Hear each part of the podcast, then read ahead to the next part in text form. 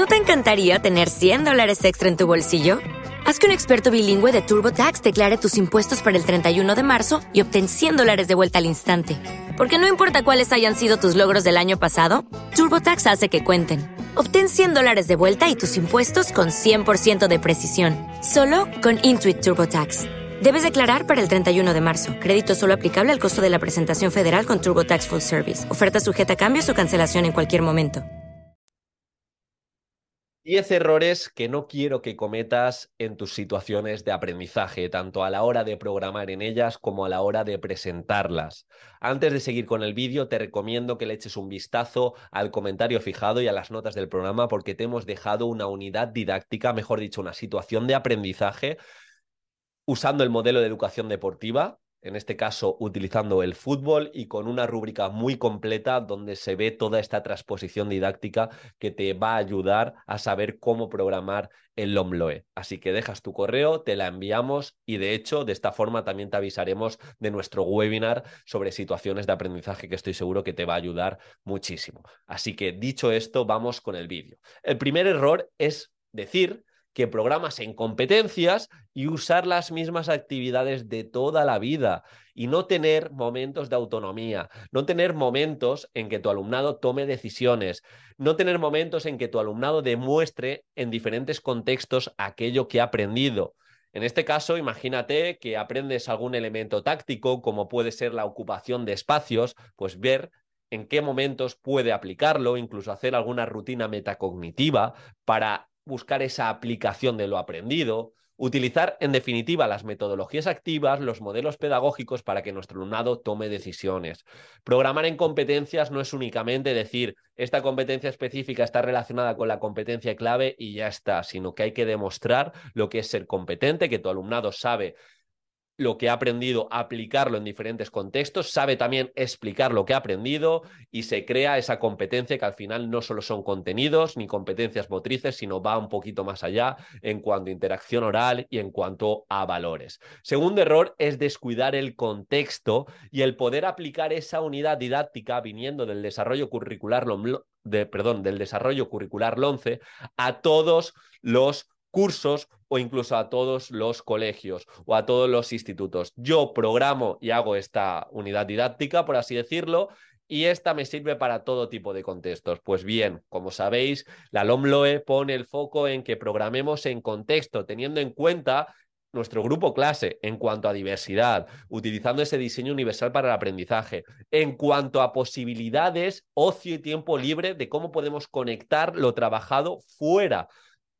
de ese espacio. Si nosotros tenemos un parque, tenemos una ruta representativa, pues si hacemos una propuesta de aprendizaje-servicio, de cuidar el medio natural o de lo que sea, lo podemos conectar con algo funcional de nuestro, de nuestro espacio. Entonces es muy importante que trabajemos el contexto y cada situación de aprendizaje la conectemos con esta realidad. Tercer error, no ofrecer formas de ocio o continuidad fuera del horario escolar. Esto lo mismo. Ya, ya hicimos un vídeo sobre la LOMBLOE, la disposición adicional 46, pero de nuevo, tenemos que ofrecer esas formas de ocio, esa gestión del tiempo libre, acercándoles eh, distintos polideportivos, actividades que pueden hacer fuera del horario escolar, incluso dándole utilidades y propuestas prácticas a los parques colindantes, haciendo algunas sesiones en esos parques. Eh, de igual manera, si hay carreras, eh, organizando carreras solidarias, utilizando el aprendizaje servicio con este motivo. En definitiva, aquello que nos rodea, acercar, acercarlo al grupo clase, para que nuestro alumnado sepa ¿Dónde puede seguir haciendo esa actividad física? Porque mucha gente deja de moverse, primero porque no conoce su entorno y segundo porque tiene experiencias de aprendizaje negativas en este sentido. Y si nosotros solo nos centramos en unos contenidos todo el rato, bien sea deporte, bien sea expresión corporal, pues también va a ser uno de los errores recurrentes que suelen tener los especialistas de educación física. El cuarto, el cuarto error a la hora de hacer estas situaciones de aprendizaje es no basarte en libros o no basarte en bibliografía, en tu discurso, en las metodologías o en los estudios que dices. Sobre todo de cara a la presentación, si nosotros aludimos a algún estudio, tenemos que ser concretos. Si hablamos de modelos pedagógicos, tener un libro de referencia. En este caso, yo estoy preparando una clase sobre este último libro que ha sacado Blázquez Sánchez, de lo que funciona en, en tu clase, educación física basada en evidencias, y en este caso, este libro nos habla desde la evidencia científica, todo el respaldo que tiene, propuestas como la evaluación formativa, propuestas como las emociones, el aprendizaje cooperativo, la importancia de centrarse en esas actividades en el medio natural, pero no únicamente porque nos lo dice la legislación, sino en este caso nos, nos acerca las fuentes bibliográficas que hay, los distintos estudios, e incluso aquí nos habla del número de clases y sesiones de educación física con el valor físico y motriz de los estudiantes. Pues bien, si vamos a mostrar y vamos a empoderar nuestra asignatura con estos argumentos, pues vamos a valernos de libros y vamos a presentar esos libros, incluso si nos dejan utilizar material, acercar esos libros y que vea el tribunal, si estamos opositando, que lo hemos trabajado. Si estamos programando para el aula, de igual manera, os recomiendo este libro, que salió de hecho en octubre de 2022 y, y no tiene mucha aplicación práctica como tal, pero sí que te da argumentos para defender la importancia de la educación física y las distintas metodologías eh, que normalmente hablamos por este tipo de, de canales. Diferentes, o sea, siguiente error, perdón, es utilizar los instrumentos de evaluación solo para poner la nota. Yo es que he hecho una rúbrica espectacular y de esta rúbrica está ponderada y saco la nota. Pues bien, si nos vamos al, anexo a 3 eh, de situaciones de aprendizaje o nos vamos al artículo del Real Decreto donde nos habla de evaluación, vemos que una constante es la evaluación formativa. Y la evaluación formativa, uno de sus principios es utilizar los instrumentos para para que nuestro alumnado se autorregule. Es decir, si nosotros creamos una rúbrica, una rúbrica no es evaluación formativa, no es poner el foco en que mi alumnado sepa lo que hace, por qué lo hace y qué más puede hacer.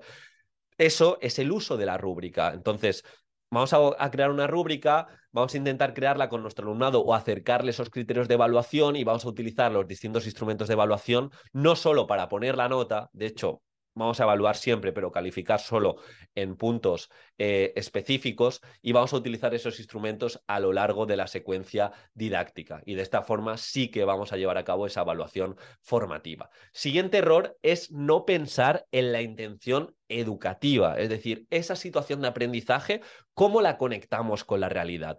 ¿Qué habilidad o competencia quiero que se lleve mi alumnado? ¿Qué posibles problemas nos podemos encontrar a la hora de hacer una, una situación de aprendizaje de acrosport? ¿Qué posibles problemas y cómo los vamos a subsanar? En las interacciones sociales, y esto es muy importante relacionarlo con el anexo 1, perfil de salida, esos retos que nos insta a trabajar del siglo XXI, retos del siglo XXI, pues relacionarlo y ver qué problemática podemos alcanzar o, mejor dicho, podemos subsanar con la, con la situación de aprendizaje. Esto lo tenemos que pensar para que de verdad se lleve a cabo ese aprendizaje competencial. Siguiente error, no relacionar nuestra propuesta, sobre todo en el contexto con los objetivos de desarrollo sostenible de manera concreta. Perfecto, yo lo relaciono con el objetivo de desarrollo sostenible, igualdad de género, esa igualdad de oportunidades, pero eso se tiene que ver más allá de crearé los grupos mixtos. Perfecto, perfecto, es un inicio. Pero ¿de qué manera vas a fomentar el liderazgo? ¿Qué tipo, vas a, ¿Qué tipo de material vas a usar? ¿Cómo vas a gestionar los espacios? ¿Qué referentes vas a utilizar a la hora de poner ejemplos en el deporte? ¿De qué forma vas a trabajar de manera interdisciplinar con otros docentes para acercarles algunos deportes alternativos o algunos referentes? Eso es relacionar con sentido y de manera concreta algo como puede ser el objetivo de desarrollo sostenible de igualdad de oportunidades y a su vez ya sabéis esa relación completa que se podría llevar a cabo también con los objetivos de etapa. Otro error sería utilizar los mismos agrupamientos durante toda la secuencia didáctica, o en este caso, si programamos en distintas situaciones de aprendizaje, que todo el rato se dé o grupos de cinco o individual. Al final, tenemos que leernos la legislación y nos dice que tenemos que fomentar distintas formas de agrupación para fomentar ese, esa interacción social diversa, para que se den también momentos de coevaluación entre pares, e incluso esa triada de evaluación y acercarnos y, a otros docentes y que nos dé esa información al respecto. Pero tiene que haber diversidad también en cuanto a metodología, en cuanto a recursos, en cuanto a distintas propuestas. Siguiente error y este es el penúltimo, no tener, no tener, y sabiendo cómo funciona el aprendizaje, es no tener dentro de nuestra secuencia didáctica rutinas de activación de conocimientos previos, no tener también momentos en esas situaciones, en esas primeras sesiones donde acerquemos los criterios de evaluación de una forma transparente a nuestro alumnado, para que entienda qué va a hacer qué va a alcanzar con esa unidad didáctica, cómo la puede conectar fuera del horario escolar, para qué le va a servir, en qué otros contextos, como hemos dicho, si trabajamos la táctica, le va a servir. Todo eso es importante para que eh, nuestro alumnado se involucre más y le vea esa funcionalidad y, y, trabaje con más sentido. Y también en este sentido, tener, tener rutinas metacognitivas, donde paremos cada X sesiones y se reflexione sobre lo aprendido, se le busque eh, una simplificación o una reducción a ese aprendizaje quizá más completo, que se le busque también una transferencia, esto que he aprendido, dónde lo puedo aplicar o esta problemática que me ha surgido, en qué situación me surge. Imaginad, imaginaros que estamos trabajando una unidad didáctica de deportes, aparece la emoción de frustración, vamos a hablar también de esa emoción. ¿Cuándo nos aparece?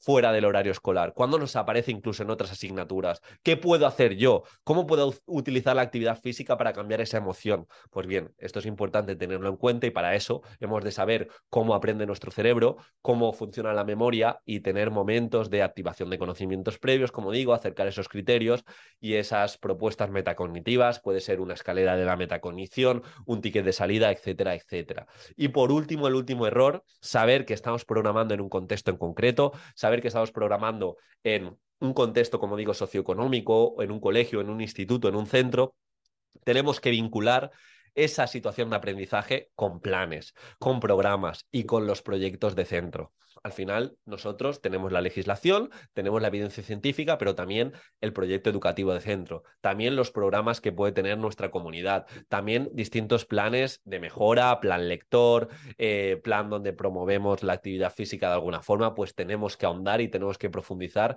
en nuestra comunidad y en el contexto donde nos marquemos para hacerlo más real y sobre todo para hacerlo de esta forma concreto y específico. Así que recuerda, no digas que programas en competencias y use las mismas actividades de siempre, no descuides el contexto, ofrece formas de ocio, básate en bibliografía, en estudios actuales y sé concreto, utiliza los instrumentos más allá de poner la nota únicamente, de evaluación me refiero, piensa en la intención educativa, cómo lo conectas con la realidad, qué habilidad o competencia se va a llevar, en definitiva, que justifiques el valor de esa situación de aprendizaje, relaciona los objetivos de desarrollo sostenible de una manera concreta y a su vez con elementos transversales y con los objetivos de etapa, utiliza distintos agrupamientos, ten en cuenta esos momentos tanto a nivel de inicio de la situación de aprendizaje, o sea, al inicio de, de, la situación de aprendizaje, los conocimientos previos, criterios de evaluación y también eh, a lo largo de la secuencia didáctica esos momentos de metacognición y vincula con los planes, con los programas y sobre todo con el proyecto educativo de centro eh, para, de esta forma, que tenga un sentido y sobre todo muestres realidad en lo que, en lo que programas. Espero que te haya ayudado. Si tienes cualquier duda, te leemos en comentarios. De nuevo, te dejamos en el comentario fijado para que accedas a esa unidad didáctica que hemos hecho. Le llamo unidad didáctica todo el rato, pero realmente es una situación de aprendizaje. O llámalo unidad didáctica competencial contextualizada. También me sirve y nos vemos en el siguiente vídeo.